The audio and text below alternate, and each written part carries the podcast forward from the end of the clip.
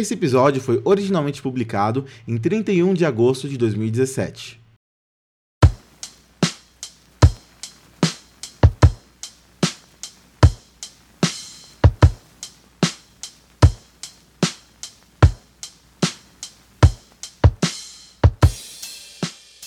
Olá, meu nome é Lucas Fouier e bem-vindos ao Terapeuta.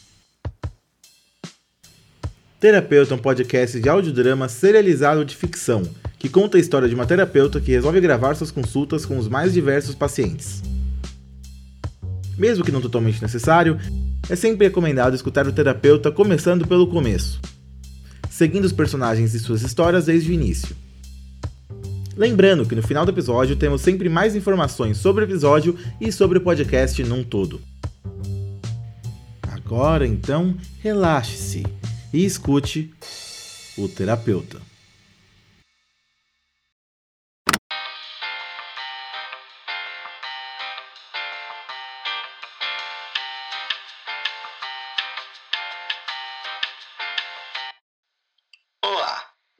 Central de Ligações e a Skycorp. Eu sou um robô programado para te ajudar, seja qual for o problema. Como posso te ajudar? Bem, eu queria cancelar meu pacote de dados. Você gostaria de renovar o seu pacote de dados? Não, eu falei que eu quero cancelar. Ok. Renovar. Ah... Agora eu vou estar transferindo para um de nossos atendentes. Por favor, espere um momento. Ah? Eu deixei o gravador ligado. Que coisa. Bem, isso provavelmente vai demorar.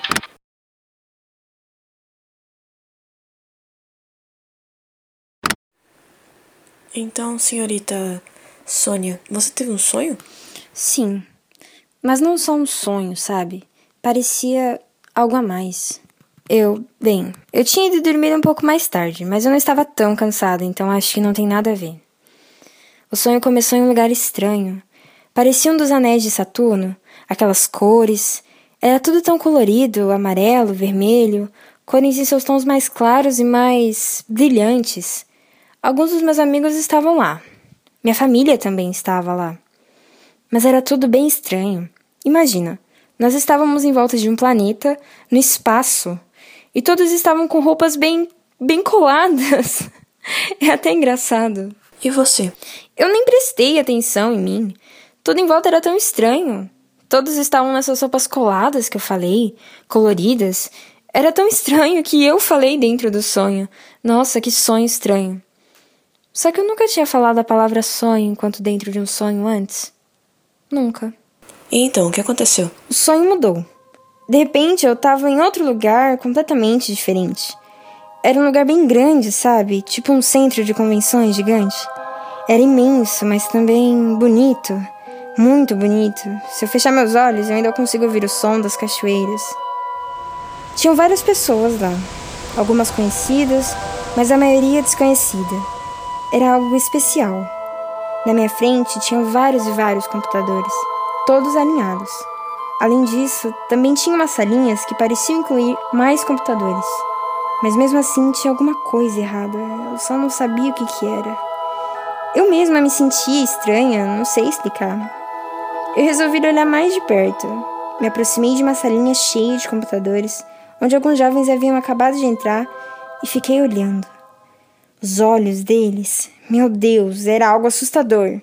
Os olhos estavam arregalados, mas não eram um arregalado normal. Eles estavam abertos de uma forma que não é possível na vida real. Como em um filme de terror? Bem, eu não costumo assistir filmes de terror, mas sim. Eu olhei em volta e mais pessoas estavam daquela forma, alguns ainda pior. O problema parecia começar a aparecer quando alguém encostava em alguma coisa, qualquer coisa tecnológica. Várias pessoas iam chegando nesse lugar e todas normais, todas maravilhadas com o lugar. Mas assim que eles encostavam em alguns dos computadores, ou mesmo nos celulares deles, eles começavam a ficar estranhos, quase como robôs, e era aí que seus olhos começavam a se regalar. Era muito estranho. Eu comecei a me afastar andando de ré, sabe? Quando trombei com alguém que tinha acabado de chegar. Aí quando eu virei era o meu amigo, João. Ele ainda não tinha encostado em nenhuma tecnologia, tava normal. O engraçado disso é que ele é a pessoa mais viciada em tecnologia que eu conheço. E ele me cumprimentou normalmente, então falou de tirar uma foto. Quando ele ia pegar o celular, eu puxei ele com tudo e gritei. Ele parou de tentar pegar o celular e focou em mim. Mas não só ele. Todos estavam olhando para mim, com aqueles olhos arregalados, todos olhando para mim. O João estava atrás, ainda confuso, e eu contei que as pessoas que encostavam em tecnologia estavam ficando meio zumbificadas. Então elas começaram a andar em direção a mim. Os passos deles eram lentos, mas mesmo assim eles pareciam estar chegando rapidamente. Eu virei para ver o João, mas ele não estava mais lá. Eu me virei então de volta para os zumbis, mas eu não conseguia me mexer. Eu já estava com muito medo. Então eu eu acordei. Nossa, isso foi um sonho tanto, não? Agora, será que você sonhou isso por. É, não acabou. Não? Eu acordei, certo? Na minha cama, normal. Só assustada, bem assustada com o sonho. Foi então que eu olhei pro chão e vi um colchão. A porta que levava do meu quarto para a varanda estava aberta. E lá fora estavam as minhas duas melhores amigas. Elas estavam rindo, conversando. E quando me viram, me chamaram para ir lá fora com elas. Elas estavam tão sorridentes. Ok. Então naquela noite eles estavam dormindo na sua casa, tipo uma festa do pijama. É que ninguém tinha ido dormir em casa. Eu lembro bem, eu tava em casa sozinha. A única outra pessoa lá em casa era minha mãe. Então eu levantei da cama e fui até a varanda, onde elas estavam conversando e rindo. Mas quando eu tava chegando perto da varanda, eu parei. Por quê? Porque eu lembrei que eu não tenho varanda, nunca tive. E pior, sabe qual a parte mais assustadora disso? Uma das minhas amigas lá fora tinha morrido em um acidente há dois anos atrás. Então eu gritei assustada. Aí acordei de verdade, no meu quarto, na minha cama de verdade, eu acho. Por que acha? Quando eu acordei, ainda dentro do sonho, parecia tão real.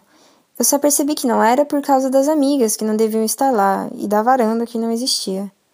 É como naquele filme, sabe? Matrix. A realidade pode nem sempre ser real. Existem teorias que dizem que estamos dentro de uma grande simulação, dentro de um grande videogame. Ou, por exemplo, imagina uma vaca. Ok. Você consegue ver bem essa vaca, não? Qual é a cor dela? Qual é o tamanho dela? E aí, quando você para de pensar nela, o que acontece? E com todo o resto desse mundo na sua cabeça, além da vaca? Me desculpe, mas não tenho certeza se sei onde você quer chegar. Eu só.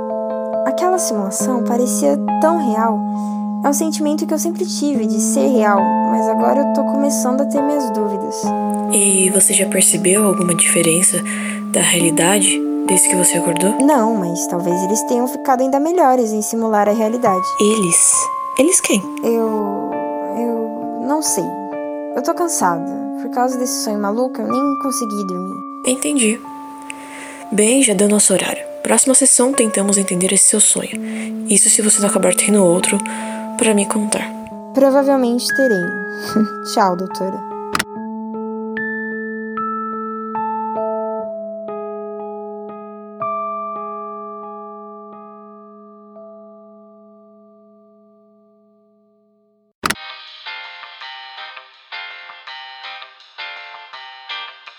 Ai, que demora.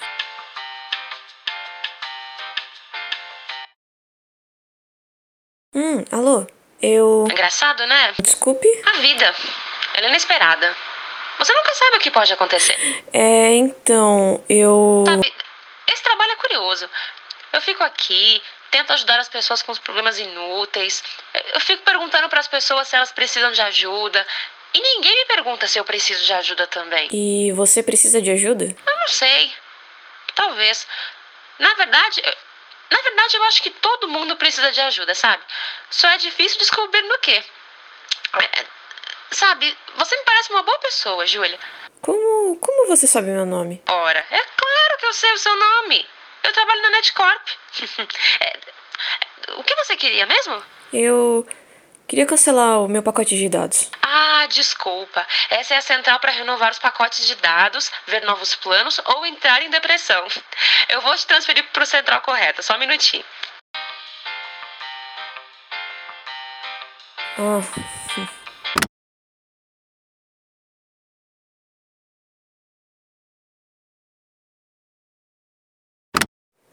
Boa tarde, Sr. Rust.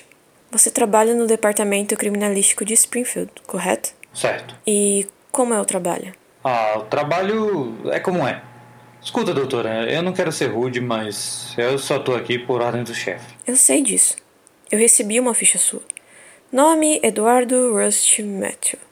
Aqui diz que você trabalha nesse ramo por 10 anos. 11. Bem, vai fazer 11. Ah, sim. Bem, e o senhor sabe o porquê de estar aqui? Eu já falei, meu chefe me obrigou. Sim.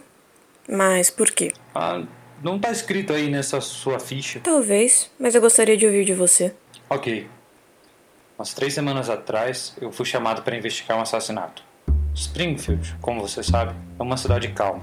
Então esse tipo de coisa é incomum. Espera. É, você está falando da morte de Pedro Higgs? Sim, por ser algo pouco incomum nessa cidade, todos já sabiam do assassinato. Então tinha bastante pressão em cima de mim. Eu imagino. Lembro bem dessa história. Foi um caso bem simples, não? Um assalto que deu errado. O pobre garoto estava assustado, o bandido era inexperiente. É, o resultado foi triste. A arma do bandido foi encontrada no local e, pelas impressões digitais, conseguiram encontrar o bandido, o jovem, se eu não me engano, Eric Benbol, e o caso foi encerrado. Talvez no papel, mas não para mim. Tem alguma coisa faltando. Não podia ser só isso.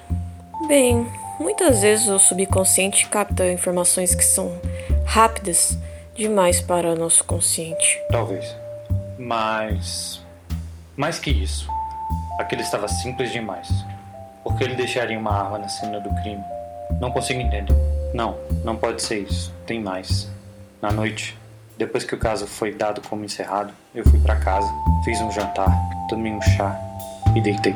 Fiquei horas olhando para o teto, sem conseguir dormir. Mesma coisa na noite seguinte, nada de sono.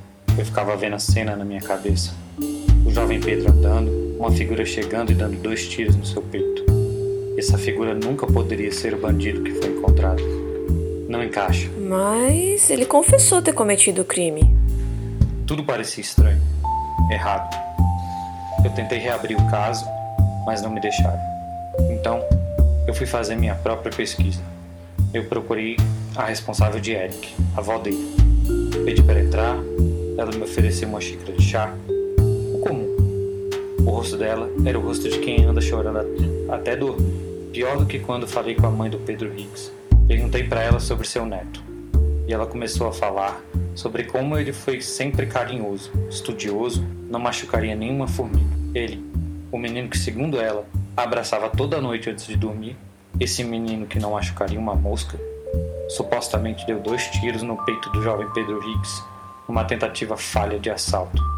Não, isso está errado. Interessante. Eu também achei, mas aparentemente meu chefe não. Eu mostrei para ele todos os fatos, porque alguma coisa estava errada, mas ele não me ouviu. Disse que o caso estava encerrado, que não tinha mais o que fazer e que eu devia ir para casa. E o que você fez? Você sabe o que eu fiz. É, você foi para casa, levou os documentos consigo. O problema foi na manhã seguinte, quando o chefe descobriu o que você tinha feito. Te deu uma suspensão no trabalho e te mandou para cá. Isso. Sim, Mas você não vai parar de investigar, imagina. exato.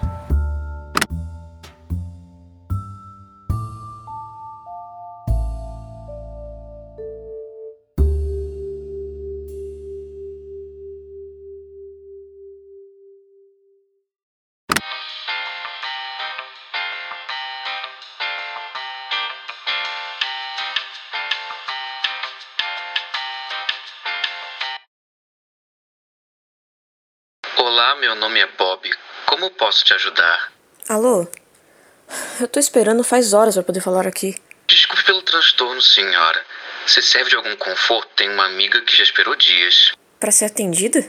Não, foi para assistir a um show do Justin Bieber. Enfim, com que eu posso te ajudar?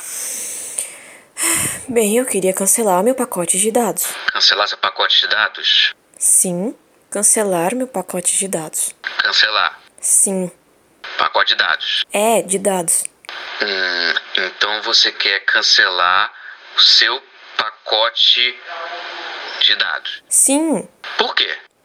porque onde eu moro, o sinal da Skycorp é horrível e não tem nenhum pacote da Skycorp que poderia suprir minhas necessidades de planos de dados.